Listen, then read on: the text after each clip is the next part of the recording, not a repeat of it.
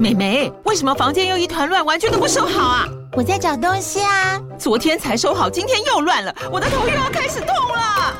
妈咪，我是在找虎标白色万金油啦。阿妈都说头痛擦这个很有效，薄荷凉凉的，可以帮忙舒缓哦。妈咪，爱老虎油。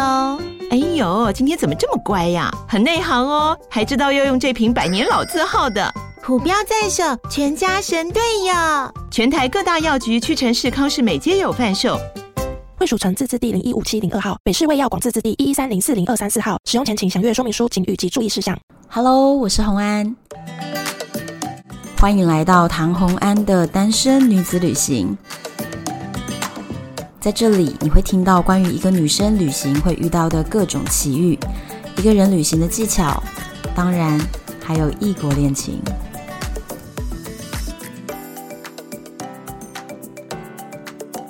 欢迎回到旅游的单元。今天我们请到的好朋友，我们真的认识非常多年了。然后这一次呢，他要跟我们聊的内容又是一个我特别特别爱的地方，所以我现在就要赶快先欢迎他，旅游作家细腿男。大家好，我是细腿男。之前你是来我们这里当葡萄王，对，当葡萄王，就是把葡萄牙讲了两集，然后讲了非常多，讲两集耶。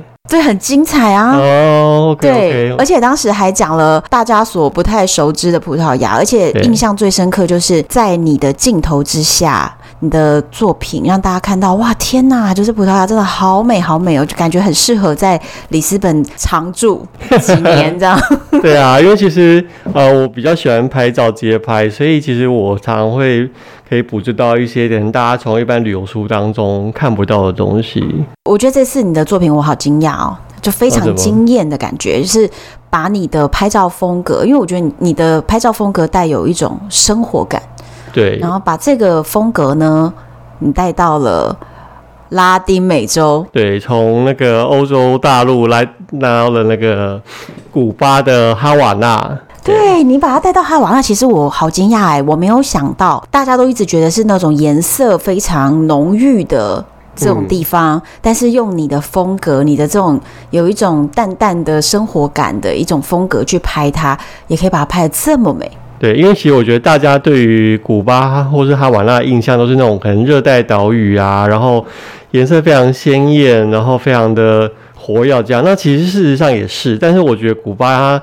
或者是它完了，它因为一些历史的背景来说，它原本就它是一个很很繁华，它就有经过那种很盛世的时代。可是因为它后来就是被经济制裁，然后有点像锁国这样子，所以它后来就变成一个衰落的状态。可是我觉得那个衰落反而造成它。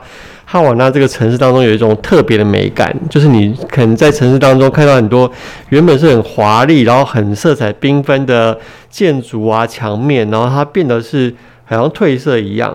可是那个褪色又有一种对我来说，在我的眼中或者在我的呃相机里视角上面看起来是一种。比较有迷幻色彩的美感，这样子。其实我真的好喜欢哎、欸，就是哈瓦那，它因为它的历史，所以等于是整个国家都停在六十年前。对对，不可思议。因为它就是被美国经济制裁嘛，所以它原本就是有一些呃很华丽的东西，然后突然之间它可能呃补给被切断了，然后什么东西都都都不能做了，不能修了。对。就什么都没有了，对，加上经济化又整个又又萧条了，然后变成是什么国家配给什么的，所以它就变成是一个另外一个样貌，但是有点是真的像是被冻结的感觉。哦，所以你这次在古巴待了多久呢？呃，我其实是在疫情前的十月，嗯，然后我其实是从纽约，呃，我先飞纽约，大家现在可能会很怀念，因为那时候我在飞去纽约的机票大概只有两万块直飞，可恶，现在已经飞不了这种价钱了，可恶。对，然后因为我要去美国之后，然后我就想说，那我就想去一个不一样的地方，嗯、然后我想说，那我就从美国从纽约飞哈瓦那，嗯，因为我古巴总共待了两个礼拜。哈瓦那待了几天啊？哈瓦那我总共待了一个礼拜左右，因为我是前后都待。哦。之后，然后我就去了千里达，嗯、然后去了圣塔克拉拉，然后去了布拉德罗。嗯，对，布拉德罗呢，我本来、就是、就是我的前男友。对，然然后这件事情，就是因为我在那边的时候呢，我想说，哎、欸，搞不好可以遇到。然后那时候我还是用了珍贵的在古巴珍贵的网络，然后我就私讯了那个红安，我就说。哎、欸，那个什么，你的你的前男友还在那边吗？什么又想说，如果可以去找他，然后去搭船啊，什么什么，感觉感觉应该很酷。嗯，就殊不知他说，哎、欸，这样可以讲，这个可以讲吗？你讲，你讲。好，他就说，呃，可是现在的那个古巴人呢，他就是。有了新欢还是什么？去德国找他德国妹子还是什么的？对对，然后说啊，好吧好吧。而且我那时候还特别问他耶，那时候他还还跟我还有一些联系。Okay. 然后我还特别问他说：“你现在在 Valadero 吗？”他就说：“没有，我现在还在德国。”我就说：“OK。okay. 对” 对，没有，因为你其实你比我早去，你是什么时候去的？一八年，一年去三次。哎、欸，你真的是为爱走天涯。对啊，你俄罗斯也去了好几次，然后古巴也去了好几次。对 对对，对对对，所以我们其实都有一些古巴共同的话题或是想法。可是你知道，居然我就是古巴的书我还没出，因为呃，我的听众朋友们应该知道，我之前在写古巴的小说，就是我想要把这个我对古巴的观察，嗯，然后把它具象化在一些人物当中，然后从故事中去传达。嗯、可是写到一半呢、啊，就非常严重的卡关。OK，所以就让我先出吧。对。然后你看了我的牧师的新书之后，有些灵感，然后就文思泉涌这样。真的，对。你知道这一次的古巴的书啊，我从这些照片里面发现啊，你真的是待的够久。因为即便我已经去过了三次，我一年去三次，就每次去都是一个月。但是还是有许多我没看过的哈瓦那角落哎、欸。对，因为其实我这次去哈瓦那，虽然我是住在旧城区，算是比较观光的，可是我是住在旧城区的南边。嗯，南边就是相较之下就是更一般住宅的地方，它是离那种观光景点，但是走路可以到，因为旧城区是不算大。但是我是住比较那个南边，嗯，它是比较当地居民住的地方。我这边可以跟大家简单的介绍一下，就是古巴的哈瓦那呢，它的所谓旧城区和新城区。跟我们想象的真的不是一个概念哦，因为它的旧城区大约历史是四百年，嗯，对，就是西班牙人 殖民在那里的时候，对，你会到古巴的哈瓦那，你会非常惊讶，就是它的旧城区的一些建筑物非常的欧式，因为那个就是很西班牙式的一些很华丽的建筑物，只是它破败了。对对对，因为它就是后来就破败，因为他们也是没有钱维修，因为他们很多都是公有的嘛，嗯，所以他们就是居民就算了，反正也不是我的，那就我就摆烂吧，然后他就不修了，然后就是让它就是破败，因为他们也觉得没有必要花钱在上面。但是我觉得反倒是因为这样子，如果你是一个比较。呃，对于街头生活很有很有兴趣，很感受度很有很高的话，我觉得反正你再从那边可以感受到他们有另一番的生活感的风味，这样。对，嗯，然后他们的新城区其实是。一百年历史，对，它其实哈瓦那其实这边右边是旧城区，然后中间是它算是中城，然后中城其实呃，老实讲，我觉得是最真实的在地人的生活区啊，真的，对，然后再过去一点的新城区，就是有一些大学啊什么的，那又是比较摩登，所谓的比较摩登的地方，对，但是他们最摩登的地方其实也有一百年历史啊，对对对不对？就对我们台湾来讲，都觉得哦不可思议，对对 对对，一百年历史的这个新城区，当时也是有一段历史的，可是这这段是在你的书里面的照片。有拍到新城区的照片，呃，新城区比较少，因为呢，我觉得旧城区跟中中间来说，对我来说是非常精彩。因为我觉得我有点是去那边，我就想要感受真的是最在地的古巴生活，就是最 local 最 local 的。对，因为我觉得相较于古巴的那种什么历史建物或是景点或是什么的，我觉得哈瓦那最精彩的其实是在街上发生的事情。对对，所以我这次书名就是呃，就取名叫做《街上的哈瓦那》。嗯，对，因为我觉得就是我每天最快乐的事情不是去看博物馆啊或是什么的，而且而是是每天就是一直在街上走，然后我就觉得每个街上的每个人都很有戏，就有点像去印度一样。真的，真的。对，你会觉得他们各种戏。那我们我们现在就来分享我们在街上一开始感受到的一些有趣的事情。OK，像我很印象深刻是，我当时其实是跟呃我在机场要搭建车，是随便找了日本的观光客拼车到。旧城区，那我想说，我就到了以后，我再用走的。结果我背着背包走在路上，我就发现呢，这个造型太引人注目了。你知道，整条街从那种三楼、四楼都会有人从阳台探头对我喊，然后他们会以为我是中国人，OK，所以他们就一直喊“亲啊亲啊”，对 对对不对。这件事情呢，就对我来说其实有点困扰。就是其实因为你也不能就是指望说他们能够分辨出中国人跟台湾人的差别。对。但是呢，就是你例如说你走过去之后，例如说有他那种三轮车夫或什么的，嗯，就是这边就大家说亲到哪亲到哪什么的，然后我就觉得就很想就是转头翻他们一个白眼，那想说算了，在人家的地盘这样。我其实呃也有遇过一些朋友，或者是从比如说。巴西来的观光客，嗯、因为我在那边也是交了一堆朋友嘛，嗯、然后他们就很生气，嗯、就他觉得说古巴男人怎么那么爱骚扰路上的女生，可是其实我没有这样想哎、欸。我会觉得说古巴人很好笑，就是他们很热情，他们是不是日子闲得真的太无聊，okay. 所以对路人也要随便喊两声打个招呼，他也高兴。因为你刚才讲的少女，我在那边观察到了，因为其实我是一个处女座的观察控，我很喜欢看人家大家的很小细节在做什么事情。嗯，如果你有机会去哈瓦那，然后你会发现，假设有一个那种妙龄女子，嗯，她也不见得身材要到多辣多什么的，就是一个年轻女生，然后可能穿的比较清凉点走过去。发现街上的男生的那个就像是那种雷达扫射一样，他的头上 就是一致性这样子转转转转转转，然后目送的那个女生走掉，就是全街的人转头回来就在互相讨论几句，这样我觉得这是还蛮有意思的事情。因为我真的在路上整天遇到别人跟我打招呼，然后然后因为我也在哈瓦那待了，第一次去我就待了。八天，OK。其实，其实你也知道嘛，就是哈瓦那真正大家观光客在逛的，就就那么一条街。对。然后周边，你说你还去逛一个什么滨海大道看夕阳什么的，嗯，你真的是三天你就已经走到那个路，你都熟透了。对啊，对啊。对，所以其实像我们这种在哈瓦那可以待到 八天十天的这种啊，真的就是路上的人啊，真的你你仿佛觉得他是你邻居啊。对啊，对啊，而且讲到邻居啊，就是所以他们有时候就会跟你装熟，然后就跟你说。哎、欸，什么？Hi, my friend，然后罗拉，my friend，然后他们就是，其实我觉得古巴其实大家可能会对于古巴会觉得会不会不安全感，或是因为落后什么的。嗯、其实古巴是非常安全的地方。对，我同意，我同意。对，有一说是因为它因为是因为是共产国家，可能有一些秘密警察什么什么在这这边走，所以基本上你在古巴，它晚上的话其实是呃灯光有点偏暗的。可是我那时候可能第一天去有点紧张，可是后来第二天、第三天的时候，我完全就是放胆在走，因为我觉得就是你不会感觉到。呃，有什么可能比较害怕什么地方？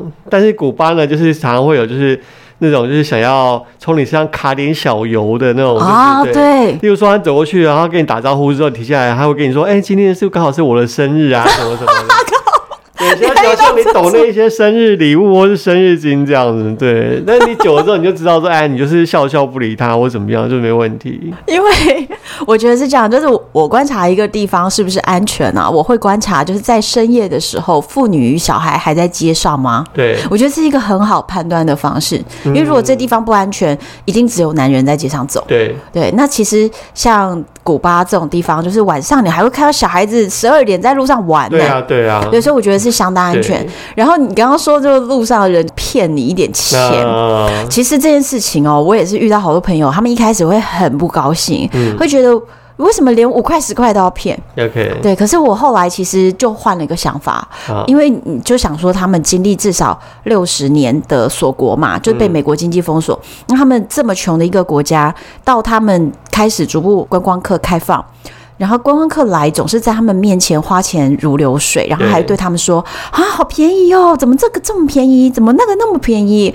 我觉得他们的心理其实是没有办法很平衡的，是纠结的。Okay. 对，所以到最后有一些人，他们就会觉得，那我就跟你要啊，反正我要你也会给啊。嗯，对，所以其实我觉得这当然是有点扭曲，可是我觉得有点有点悲伤。对啊，不过反正对他们来说就是有问有机会嘛。对，所以我就我后来就会觉得，这就是他们在这么悲伤的一种命运底下的生存生存方式。嗯、所以当他们跟我要钱的时候，我给或不给都有可能，就是看我当下心情，或我跟他聊天觉得这个人有趣可爱，那或许我可以给他一点点钱，但是我不会为此生气。我其实都会跟我身边朋友说。古巴就是这样，我我我我觉得去古巴之前要先做心理建设。建设，你觉得是不是？对啊。而且我记得你那时候去古巴之前，我我们还聊了一一次。因为其实我去古巴之前，虽然我是有点身经百战，可是因为我听过，因为可能古巴那呃那时候的网络也是不发达，对，所以那时候我就会有一些。忧虑又紧张，然后所以就开始问我身边各大那种就是那种旅游记者啊，或是那种旅旅游作家这样说，哎、欸，古巴怎么样？你去过，然后有什么建议什么什么的？嗯，对。但是大家都觉得说，哎、欸，虽然网络不方便，可是我觉得他们觉得古巴就是一个可以去看一看走的地方，然后也不用特别担心安全的问题。可是我我当时很记忆深刻，你说有一个朋友，啊、我我不记得是谁，他说他建议你呢，古巴去两三天就够了，然后哈瓦那只待两天就够了，还是什么.就反正就讲了一个很短的日期，uh, 然后我一听到我就说不可能。对，其实我觉得就看你想要的呃目的是什么，你想要旅行目的。假设你真的是很想要很享乐型、很放假型的，嗯，那或许古巴对你来说，它就是它不是那种你可以完全真的很完全放松，或是完全是像是住 villa holiday 那种感觉。如果是叫放假型，就要美国人度假方式，就是直接到那种类似 Valadero 的海滩度假中心，然后那是全包式，你一进去他就给你套一个手环，对对对对，然后你就进去里面，所有的酒水全免费，餐也免费，你就在那里面就是过个三四天，然后每天在沙滩上。看杂志这样子，对，所以那就是我最后的行程，因为我在古巴两个礼拜，所以你最后体验了这个，就是我最后在回到哈瓦那之前，我就我要有一种由俭入奢的感觉，Okay. 就是我刚开始都是比较背包客的行程，然后就是呃跟跟背包客拼车啊什么去其他城市，嗯，可是我最后就花了三天，嗯，就摆烂了，就是让我，所以是 Varadero 吗？对，Varadero。然后就全包式啊，然后有一个手环，然后你就是酒水什么的，然后吃东西什么的免费要去打，我甚至还在那边跟人家打沙滩排球。哦，对对对对对，所以我就觉得 古巴辣妹吗？古巴古巴猛男跟辣妹都有，对，然后所以。我觉得还蛮有意思，所以我觉得古巴是那种，就是你你想要很风格式的自助式的也可以，但是你真的想要很享受的，我觉得那边也可以享受得到。也有，因为美国人都在那里撒钱啊。对对对对对。然后哦，我刚才想到，就是你那你刚才讲到说，你刚开始进古巴的时候，我会想到我在进古巴的时候一个很特别的经验，因为我觉得古巴人就是他的生性是非常的闲散，可能很多是中南美洲。的人都是这样子，就是我我进去的时候，因为我那时候从纽约去，然后呢，我就我那时候有跟人家合作那个 WiFi 的分享器，嗯，但是我就是带去古巴之后没有用，但是我必须带着，要被没收。对，我就知道海关绝对会没收你。对，这时候，但是我就收起来，我就没有用哦。但是他就检查到我的行李，然后后来就问这是什么，我就跟他讲说，哦，这个是什么分享器什么，就是要 WiFi 什么的。但他们对这种东西就一知半解，就就把我扣到一个。也不是小房间，就是扣到一个他们桌那个桌上要填各种文件，他就说你这个必须不能带进去过。对，你要保留。然后他们就开始填文件，他们就开始研究那个机器，然后就是说，哦，但他们的那种。呃，海关的那个女生都穿的非常辣，而且穿网袜，对，网袜，然后迷你裙，对，不管是有点年纪或年轻，都是这样子。然后重点是他们填一填之后呢，我想说赶快填，赶快填，因为那时候其实我在飞机上有跟一个台湾女生聊天，然后她刚好是她的民宿会来接她，我想要顺便搭她的车去、嗯、去市区。她一直在填资料的时候，我想说赶快赶快。重点是古巴人就是填到一半之后就开始跟别人聊天，对。然后就停笔聊天聊聊，我就说，然后但是我又不想不能催他，然后到时候他说我生气我不爽。嗯，前一天之后呢，突然就换别人了，就换别人写，然后那个人就走掉了。嗯，然后新的一个人来继续写的时候，又问了一堆问题，然后又开始去又重来一次，对，又在跟别人聊天。Oh my god！然后聊到最后呢，就是后来那个那个那个台湾人就没有办法再等，他就走掉了。嗯，对，所以我就填一个文件，我在经历了三个海关。天哪！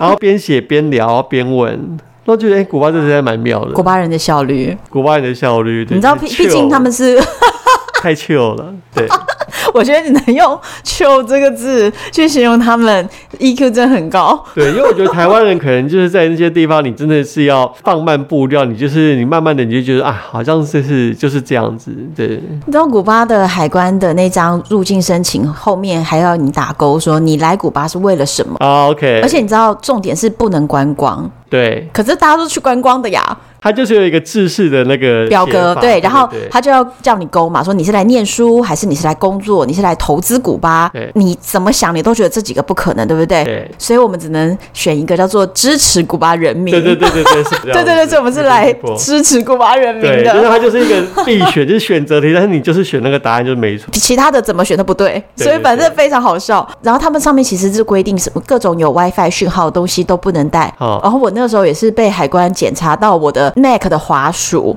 你知道 Mac 滑鼠长得比较流线感一点，啊他们一直怀疑那是一个 WiFi 机，所以我为了那一只滑鼠 也是被那边卡了卡好久。而且大家要知道，古巴是呃，我我在目前旅行世界第一次遇到，你都已经海关盖了入境章之后往内，然后开始有 X 光机的。OK，对不对？对，它的 X 光机放在嗯就是你入境了以后，它要检查一遍，然后嗯包含空拍机也不可以带进去，对，所以这些东西都会被保管在，你的空拍机的故事是从那边发生的吗？就是为了我不想要去古巴保管，因为我当时其实很害怕说古巴是那种很很黑会贪污的那种国家，我怕我东西保存在这边寄放在这边被海关偷走。可是其实其实不会，对不对？对啊因为他会给你一张寄他一张单子寄存的单子，对虽然全。程我担心他会不会就，我不会被担心他被污斗，但会不会担心他就随便放就不见？但后来事实证明是 OK 的。对，好是我们现在就是有有人证证明，就是你任何东西如果是被古巴的海关拦下来说不可以带入境，其实你的保管是可以信赖的。那我当时就是找不到人告诉我说这到底能不能信赖保管在那边，我就很怕不见，所以我才。放在哥伦比亚的青年旅馆，造就了他这个我的空拍机就是环游世界，到最后还去南极找我，我才跟他重逢。所以后来有找到，你看我就是从此之后就是天人永隔，天机永隔。隔了两年之后，哥伦比亚的青年旅馆的人尝试用各种网络的方式联系我，嗯。然后跟我说：“你记得两年前发生？”我说：“我当然记得。”然后他就马上开始跟我 FaceTime。我想说，谁要跟你视讯啊？嗯然后结果他就跟我说：“呃，就是我最最近他们装修，然后装修的师傅的儿子就说家里有一台空拍机，他想一想觉得不对，就装修师傅怎么可能家里有这个这么贵的东西？嗯然后。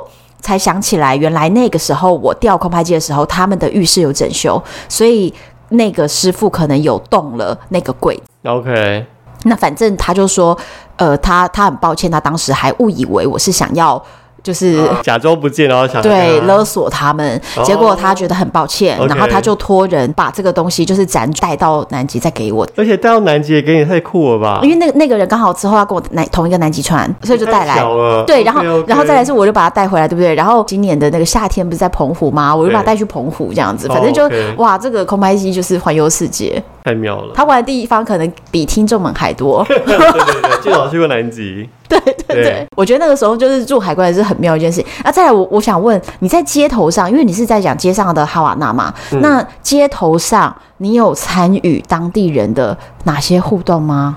街头互动的话，通常就是我会跟那个古巴人在街上，因为他们就是很多那种那种就是街头音乐表演嘛。对，它有一种所谓的叫做嘉年华的表演，它就是可能晚那种晚上的那种非常冰非常华丽那种在街上，歌厅什么夜总会那种表演。对，可是因为我比较对那个比较没有兴趣。嗯，但是其实，在古巴街头，你就可以看到很多餐厅，他们会雇请乐手，对，然后在街头对在音乐。他们现在是在那个餐厅，但是它就餐厅外面，所以其实大家都是免费可以听听到的。对，所以，所以有时候我会听了入迷之后，就跟跟我们很多那种外国观光客啊，或者甚至连清道夫，嗯，都会跟着那个音乐摇摆啊，在街头跳对对对 salsa 对。对，就是简单摇摆，这样我觉得还蛮蛮特别的。我觉得在爱听这个古巴音乐的人啊，如果在古巴真的非常开心，你在酒吧里面坐着嘛，然后其实你只要找一间酒吧坐着，那个乐团就是每半小时轮一团，对，然后那一团可能进来表演二十分钟，然后跟大家收小费，然后他就走掉了啊，然后过一会儿你继续坐着，哎，下一团又来了，你知道就是古巴爵士乐团流水席。哦 OK，对啊，就是其实你在在城市当中，都是不同的酒吧或什么都会听到这样子的表演音乐，那我就觉得蛮有意思的。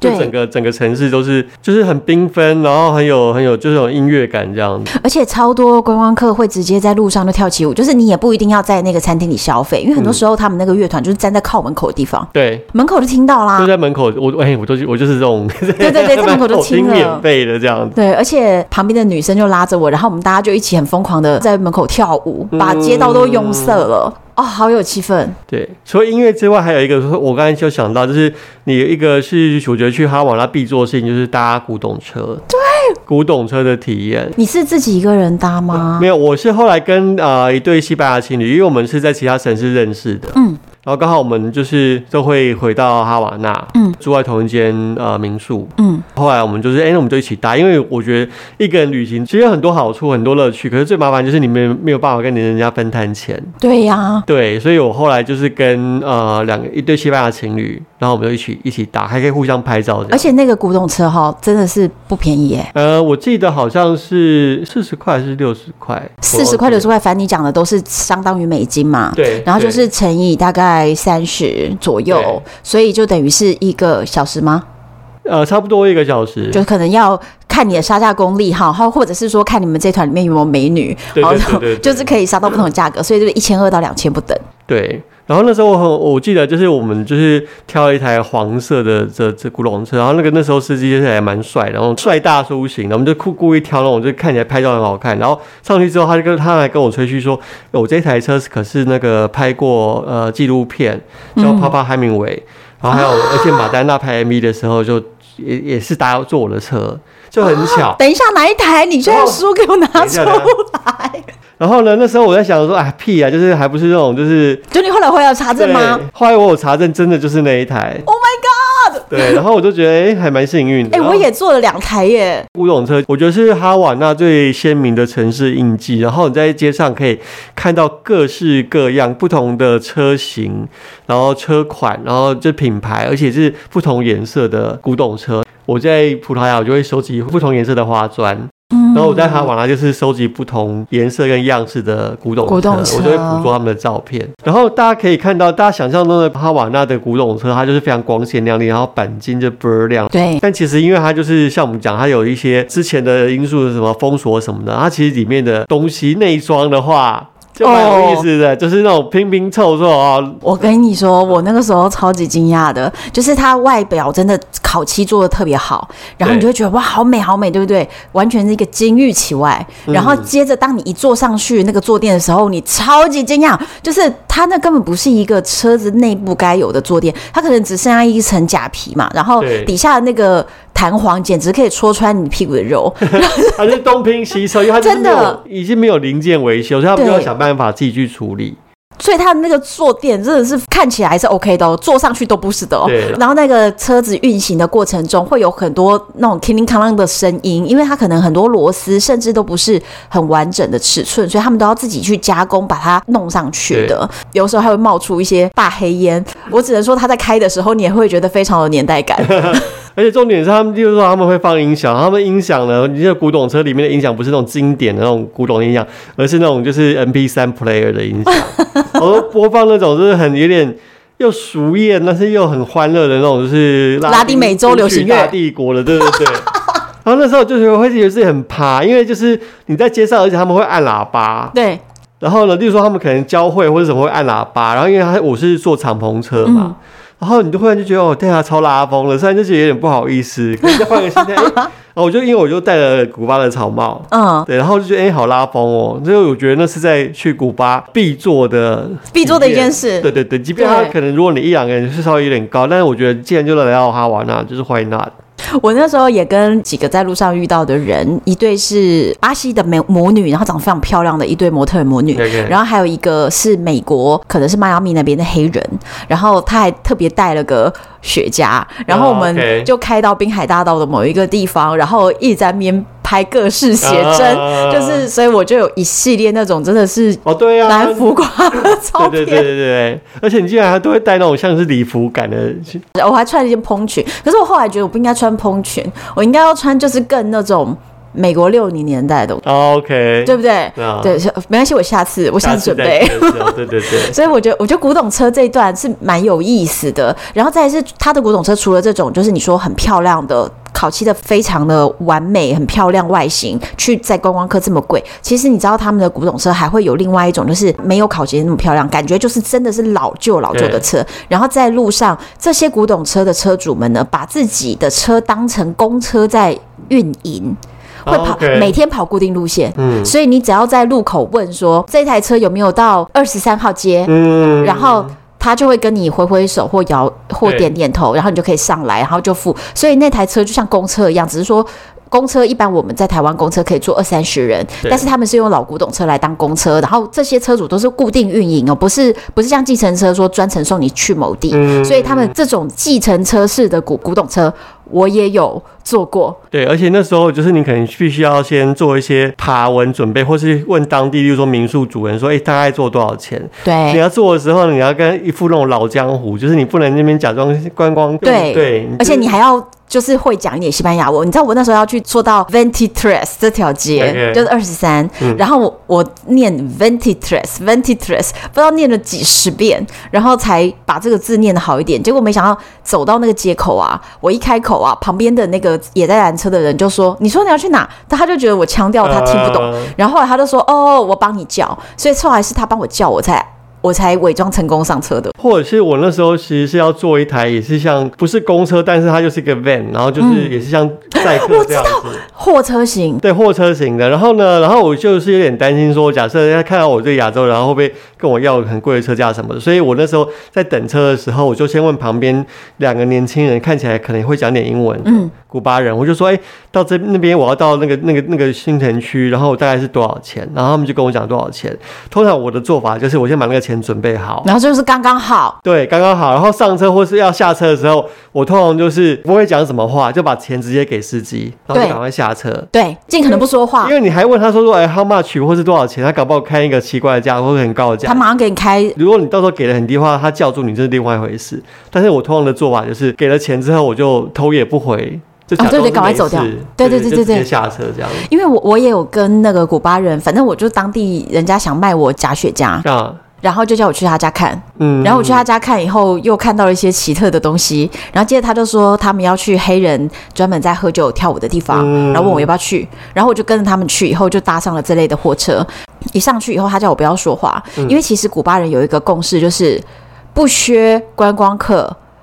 你就是没有尽国民应尽的义务，嗯，所以他们都不敢让同车的人知道他们夹带了一个外国人.然后用当地价格上车了，uh... 他们就叫我不要说话。那其实全哈瓦那有一 percentage 的。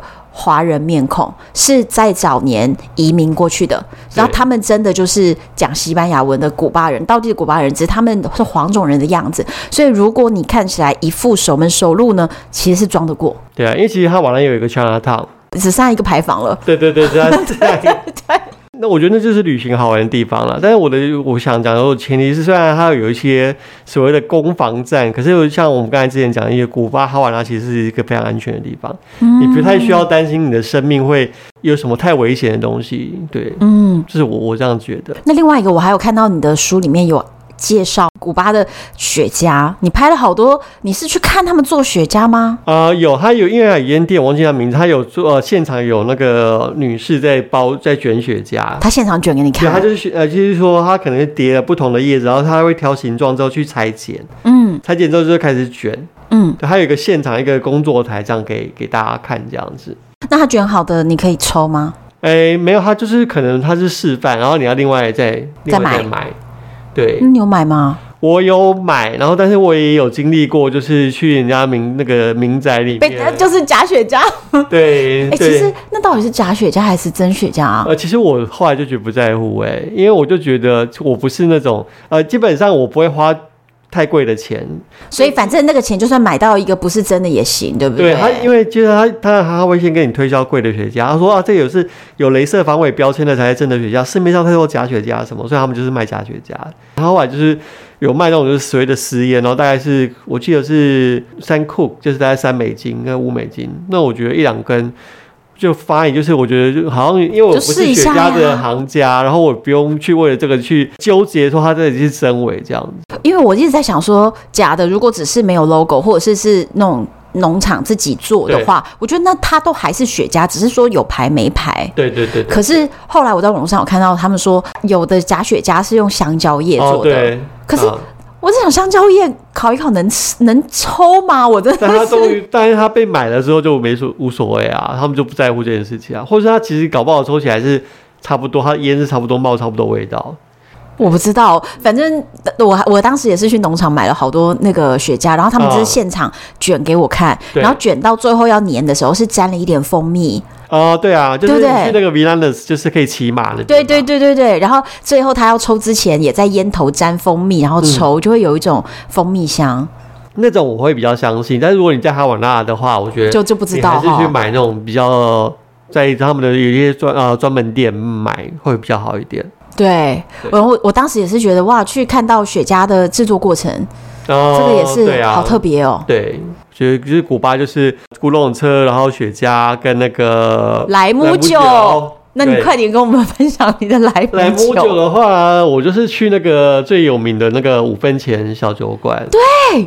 你先跟大家讲为什么它最有名？因为它是以前那个海明威最喜在古巴最喜欢去的，嗯，的小酒馆。而且你知道，就是有一种调酒叫做 Mojito 的创始店，发明这个调酒的店，据说就是五分钱小酒馆。我好像去了两次吧，然后但是我有一次是刚好是坐在 VIP，就是吧台前面的第一个座位这样子，我就坐那个位置。对，然后就刚好可以去看他们调酒啊，然后看，因为他们也会有小型的那种。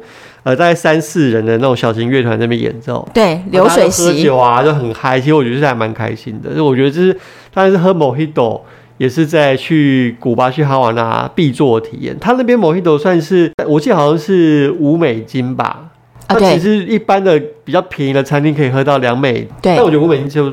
fine，就是因为它，因为它是一个很有名的，它就是个名店呐、啊。而且事实上，这间店哦、喔，它从外观看起来，和你走到它的那个吧台前面，我觉得它的每一个细节真的都好美哦、喔。其实它有好多细节，你可以慢慢的去欣赏。所以在我的书里面会有一个满版的，对我就是刚看到照片，对我，而且我刚一看到那个，我就想说，哦天啊，你跟我坐同一张椅子，对啊，同一个角度。然后它是因为很多的木造的橱柜、木造的那种酒柜什么的，对我都觉得很漂亮。对，非常非常漂亮，所以我那个时候也是坐在一模一样的位置，然后他每次做那个 Mojito 就一整排这样做嘛。对啊，对啊。可是很多人会 complain 说，哦，这间比较贵，然后又比较稀。啊、可是你知道，对我来说，就是我也没有要喝很浓的酒，对，所以我就觉得很 OK 啊。然后在那边一直听音乐的流水席，还有同班机的女生，有一个很漂亮女生，我在班机上我就记住她的脸了，嗯、结果我就在这边跟她相遇了。然后那个女生就在这边狂喝，然后等到。我要走的时候，她在旁边的路边蹲着吐，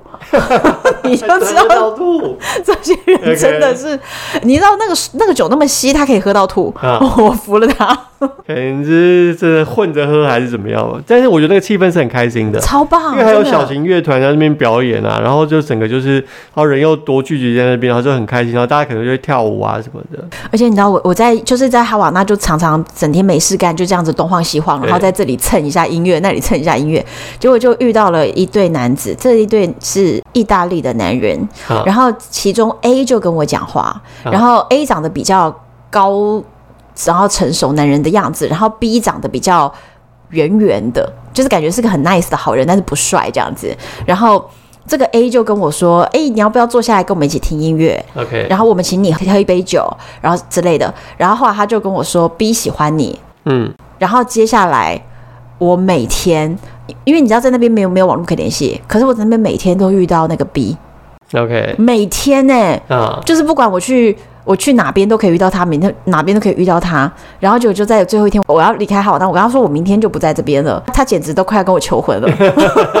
呃，我觉得呃，女生在那个古巴其实是还蛮吃香，真的哈、哦。对，就会不断的像我，就是我觉得亚洲男生在自助旅行的时候，就是一个贱民的阶级，就是基本上就是不太有人会理你的。但是你可以看见一些世态的炎凉，就是那种女生，然后就是那种古巴男生非常热情啊，什么什么的。但我真的我还是强调，我觉得这个国外是还蛮安全的。就是会有一些苍蝇在你那边，哎、欸，搞不好也可以有免费的酒可以喝啊，对不对？我有啊，对不对？他们当然要，Why not？对对对对对，所以我就我觉得 Mojito 必喝啦。对，Mojito 它其实它因为它莱姆酒它有分三年、五年跟七年哦。对，那其实三年的它是比较像金黄色瓶身跟标签的，它是适合调酒的。嗯，那另外两个是比较贵的，它就适合直接这样喝的。单喝的。对，所以我后来其实我基本上因为我的酒量不是很好，但是我是唯一在古巴在哈瓦那就扛了大概三四瓶，为了犒赏朋友，因为很便宜。你好夸张，你好夸张，那么重。对，但是就是想说算了，就是难得，而且真的很便宜。例如说像一瓶三年的酒，大概就是我记得是三美金吧，嗯，就是一百块台币就就就可以。那可能台台湾就可以买好几百块，可是那么重。就不管了，反正就是要回，一直反正要回来要回来纽约，就无就无就就无所谓。太感人啊！我还买了一个东西，就是咖啡豆。哦，哎呦我就喝到别人呃，好像民宿还是朋友推荐的，我就喝到一个蛮好喝的咖啡，后来我就去买它咖啡豆。但是咖啡豆的话，它不是像那种一般的专用的咖啡豆的包装会有那种什么气阀、什么排气什么没有，嗯、它就是用中药这样，像是药草这样子，中药包这样。它是用纸给你包一包啊？对，包一包的呢，导致于呢，后来我要回，因为我都买了在五六包吧。嗯。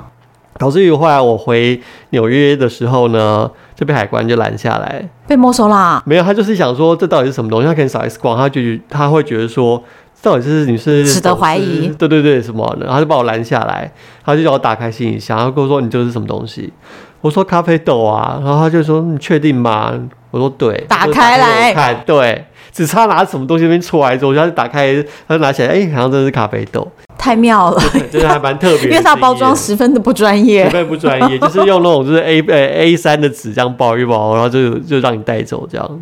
我觉得很有趣，所以我那时候去古巴，我还自己带夹链袋，就是为了我想要买那种私烟的农场自己卷的雪茄，然后我就想说要把它保存好。呃，对。哦，你刚才讲这个，我突然想到，就是在古巴的哈瓦那的街头观察呢，是他们因为他们没有什么外带餐盒或什么的，嗯，所以通常如果你就看到当地人如果要去买东西，餐厅买东西的话，都会带透明的塑胶盘或塑胶碗。对对对，大家我跟你讲，古巴超环保。对，我连买一个面包，他不连纸袋都不会给你有，所以拿买面包你就自己把面包拿在手上。然后我有一天拿了买了两个面包，我就自己直接把它放到我的那个就是沙滩的那种托特包里面，我就直接把它带里面，然后搞得我里面东西全都面包屑。可没办法，他不会给你任何的包装。我觉得可能因为环保，或是他们的条件也没有那么好。对对对，所以你就会发现。呃，可以有很多有趣的街头观察，这样他们就是出门，他们就会带塑胶袋买东西，会带塑胶袋，或是带那种彩色的盘子，或小朋友那种彩色的餐具的那种盘子啊、碗这样去装东西。你知道之前啊，我住了一个民宿嘛，我还在要走的时候，那民宿的主人还直接问我说。呃，你有没有比如说不要你你觉得容量很小，你不想用的 USB 的随身碟那种东西，或者是你有没有什么呃 iPhone 或者是手机的充电线那种 cable？他说任何的都都可以，因为他们连这样的物资都很贵很贵很贵的，所以他们就会问说你有没有不要？因为他们开民宿有时候客人就会觉得嗯这个好像接触不良不是很好用，我不要了。那但是对他们来说哦稍微还能用，他们都要用的。OK，对对对，那你也有在古巴住民宿对吧？对，呃，因为我觉得古巴民宿对我来说，古巴民宿的主人其实他们都是常是高知识分子。对，之前我了解，其实古巴他因为他就是共产嘛，所以他的其实高知识分子薪水非常低。非常。我问过有一个外交官，嗯，的薪水大概是月薪大概是台币不到两千块。真的，真的，我告诉你，别说外交官了，我告诉你，他总统的总统的薪资大概也是大概四十美金。对对，所以他们就很多就是。那种高知识分子是为了生活，然后就例如说开电车，嗯，然后开民宿，然后或是甚至是就是卖伴手礼。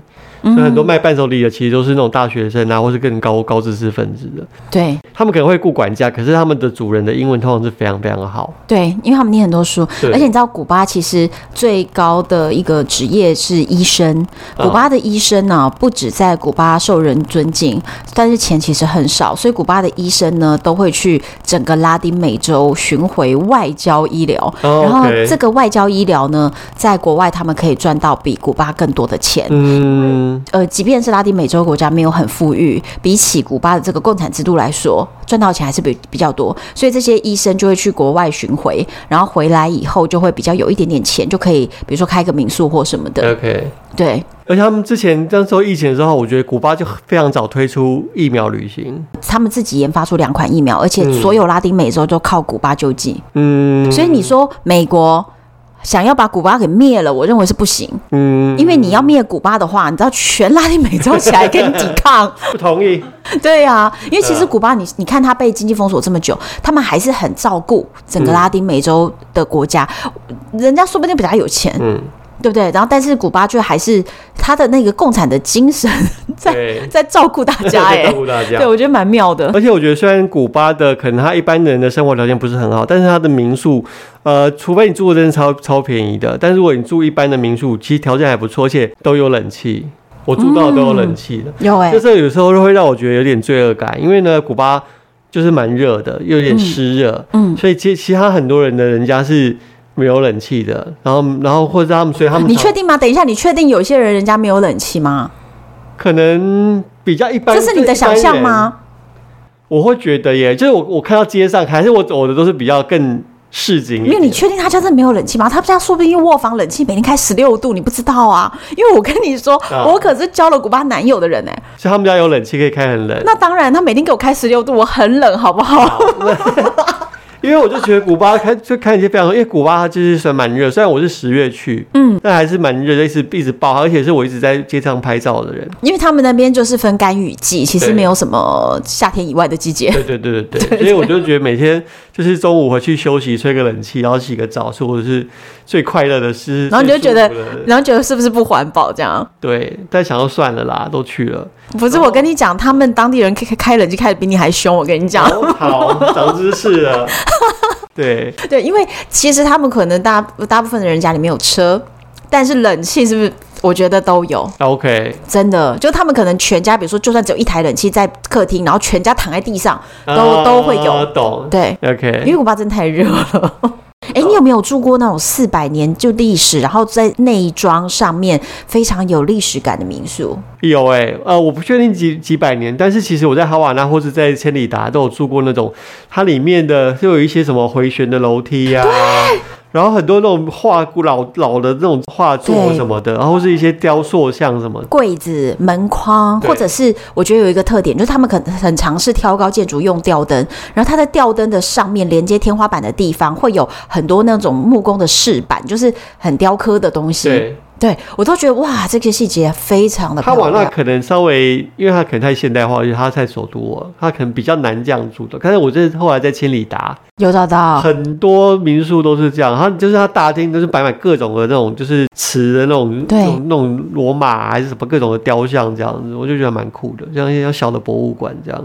这种民宿其实我当时是在 Airbnb 上面找到的.然后 Booking.com 呢上面是没有办法订古巴的民宿，嗯、你看得见订不到。对为什么呢？因为 Booking 是美国的公司，然后他们并不向古巴缴税，嗯、所以古巴就不容许，所以他们那边是要翻墙的。哎，对，提醒大家进古巴之前安装一下翻墙软体。翻墙软件进去以后，就是 Airbnb 是可以订房的，而且是完全可以在线上支付款项。就是古巴政府是完全容许 Airbnb 的经营，因为 Airbnb 有对古巴政府缴税。哦，原来是这样。所以如果你去 Airbnb 上面认真的找，你可以找到很多哇，内装非常非常漂亮的住宿。所以我有找到非常多很棒的。嗯嗯，就除了那个之外，可以下载叫 Map Me，就是离线的地图啊。对，上面会有人推荐。对，有人推荐，然后因为它就是。因为在古巴上网其实有点有点困难，现在好像已经网卡比较比较普遍一点点了。但是我们那时候去的时候，就是你要买一个网卡，它可能是一个小时、三个小时、五个小时，对，就是一个卡号。对对对，刮刮乐，然后刮开序号之后，还要去喷泉旁边。喷泉公园是热点，所以经常看到都是公园常会聚集一大堆人在那边滑手，蹲在地上滑，对，或者在民宿里面。对，但是现在已经他们的手机都可以四 G 上网了。对，比较现在已经对，但我觉得还蛮怀念那个时候的，虽然有很多不便的地方，可是我觉得那种东西就是。我觉得旅行当中的是是一种乐趣，这样。所以这就是他说的啊，就是其实越落后的地方，他们当他们一改变的时候，那改变是很快的。对。所以提前一年去，晚一年去，一切就不同了。因为像疫情的这两年呢，古巴就经历了几乎要革命。对。就他们有很多的街头抗争，然后在各地遍地开花。卡斯楚的儿子原本是执政了很蛮蛮久了，嗯、然后但是他也直接把政权转移给另外一位。同党的人士.其实在这之前，大家一直期待卡斯楚的儿子是可以政权转移之后，古巴可以更加的开放。嗯、但是现在好像这个没有实现。你去的时候，应该还是有 Cook 跟 Coop 两种双货币并行制，就是古巴人的货币跟呃外国人观光客的货币。但是现在呢，就是直接取消了 Coup，所以它现在就是所有人都没有并行制了，就是一种货币。现在就是不用 confuse，你如果去古巴的时候，你就会直接反正只有一种货币了，对对对，对，对，就一种货币，没有像之前。因为我那时候还要分两个小钱包，嗯，因为就是你无法瞬间就看得出来是哪个是哪个。嗯，而且它差，我记得是两个货币是差二十乘以二十四倍，对，所以你一给错之后，就是你就是淌血这样，如果给到贵的，对不对？而且当地人也会直接就是他卖当地人五库克，然后遇到你是观光客，他就卖你五库克，他直接二十倍啊。所以我从买东西都会先观察。嗯，看到我就是一个就是怕吃亏的人，然后我就先观察到别人给什么。可是我跟你讲，有时候你这不管怎么观察哦，就是知道说，哎，这个家电应该是要给当地人的钱就可以咯。嗯、然后后来恍然大悟，他报给的钱还是五倍这样子。所以我通常有时候去吃东西，我都会去找那种就是当地人的，嗯，已经有价钱在上面的，当地人价钱的。哦、然后我也是一样，我就是不会特别讲什么，我就说我要什么，虽然我讲的是英文，嗯。但是我后来我就看那个钱，我就直接给他那个钱，嗯，就不要在那边 how much 什么的。我觉得这就是先知道多少钱之后，就不要再问说 how much，然后什么什么的，然后就直接给他。如果你给不够，他肯定会追着你出来嘛。但是你给够了他，你就他可能就就收下来，因为你就已经走掉了。果然是老经验的背包客啊！对，对，对，对，对，那这次的我们聊了这些东西以外，其实还有好多好多还没聊到的。可是我在你的这个样书里面已经看到非常多很精彩的照片，因为还有包括那边的宗教，关于宗教或者他那边的艺术市集。因为其实，在哈瓦那除了大家想象中会有很多切格瓦拉的风格的东西，或者是古巴古巴国旗的东西，其实他们还有很多他们当地的。呃，艺术家的创作，他可能是用烟叶，然后去做创作，嗯，或是用其他方式做创作，这样子。对，非常多很特色的东西，然后你要深入的去发掘才会有，包含他们有黑人文化跟当时殖民文化，对，还有各种的综合，还有他因为这些文化的融合，所以他们的宗教，所以那个宗教是非常特别的。那这些东西呢，我们今天就留在书里面给大家看。那我告诉大家怎么样可以买到细腿男这一次很厉害的这个作品呢？街上的哈瓦那呢，可以上泽泽的网站的。目前这本新书正在泽泽募资。那它募资的目标呢？目前我们已经达到了百分之七十四了。对，这一次是是采用募资的方式来进行。嗯、然后这一次的书呢，其实会有呃预计做两百四十八页精装本，精装哦。对，然后有超过大概一百六十张我拍的古巴的街头的照片，然后跟一些大概破万字的一些文字的街头观察。嗯，我觉得这次就是下重本了。我是因为我想把古巴、把哈瓦那这个很精彩的街头风貌，然后古巴它的文化的一些东西，我想要呈现，透过我拍的照片去让大家知道，让大家对诶，对于古巴或哈瓦那个城市，它不只是周杰伦拍的 Mojito，还有很多精彩的东西可以看。周杰伦的 Mojito 真的我觉得不行。哎，不行！我现在要卖书，所以不能这样讲。但是我我不是周杰伦不行，细腿男的书比周杰伦好一百倍，朋友们。音乐是还蛮蛮朗朗上口，但是我觉得就是古他对我来说呢，就是在古巴没有人在穿花衬衫。我觉得他把古巴当成迈阿密在拍啦。对，我说不不行嘛，不行嘛，就是好算了，就是因为我主持人讲，我在之前对对，我 我来讲，我之前跟《蓉蓉历险记》也有讲过，我们的古巴有讲过两集，可是那两集的时候，我就直接大肆批评周杰伦的歌，因为我觉得周杰伦是音乐的天才，但是我觉得他做这首歌不用心，但是我觉得有可能是他没有经过申请。因为其实他去的点或什么的，他他其实只有去滨海大道，然后找那个车子，然后就顺便拍一下。要申请很困难，然后再是你又不可能拿大机器，对，所以我觉得非常有可能他只用相机拍。那但是我要说的是。他整个音乐的调性，跟他整个视觉的呈现，我觉得他就是用那种迈阿密黑人的风格在拍古巴，我觉得不对，因为古巴不是长那样，真正的古巴长什么样？请大家看一下细腿男这次的新书《街上的哈瓦那》，好不好，朋友们？然后现在的募资啊，我们现在还有哪些选项啊？其实这是我做了两个封面，嗯，那第一个封面是属于雾粉迷幻款，那是我对于哈瓦那的城市街头的印象，就像我刚才讲的，就是虽然它就是很经过很缤纷的很。繁华的那种时期，可是因为它现在就是很多建筑都都褪色了，所以但是反正那个褪色它本来是很鲜艳的红或怎么样，慢慢褪色褪色的那种很特别的粉红色。其实你在哈瓦那的街头可以看到很多粉红色的建筑或粉红色的古董车，然后还有粉红、粉黄、粉蓝、粉绿，对，就各种的那种很粉色，有点像马卡龙色调的东西。嗯，所以我特别针对这个做了一个这一款呢，就是雾粉迷幻款的封面。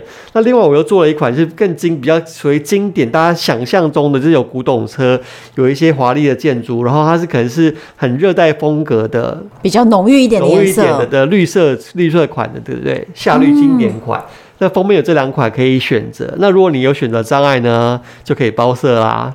好哦。然后另外我这次也特别做了一件就是限定款的 T 恤。嗯。Havana View Fighter，View Fighter 就是观景窗的意思。然后透过我的视角去看古巴这个哈瓦那这个城市，所以你可以呃选择单单买书，或是买书加购 T 恤这样。嗯，所以现在一本书的价格价格是六百八，嗯，它是两百四十八页全彩精装本，对，是精装的哦，朋友们。对，对，对，然后它 T 恤的话，因为它是一定要买书才能加购，是五加五百八，但你买多一点本会比较便宜。哦，所以可以找朋友团购，对，可以做团团购这样。而且我觉得大家如果不太知道细腿男的作品，古巴会拍成什么样子，因为当然我们不可能全部整本书都给你看了嘛，对不对？对。如果想要知道他可以拍出什么样的水准，怎么帮助你想象呢？可以先去看看细腿男之前的作品，叫做《里斯本没落的美感》那本书哦，我跟你讲，那里斯本被他拍的多美，真的美到你想在那里定居，想在那里养老。所以呢，这一次的哈瓦那这本书，我觉得如果你对古堡有兴趣的话，值得购买，好吗？赶快上啧啧。我会帮我把那个募资的链接上在我们的连那个说明的栏位，然后就让大家可以点下去。对，大家快一点买起来，因为我们募资的时间快要到喽。对，到一月六号。对，大家快点。所以我这个我这一集呢，就是一定会马上上。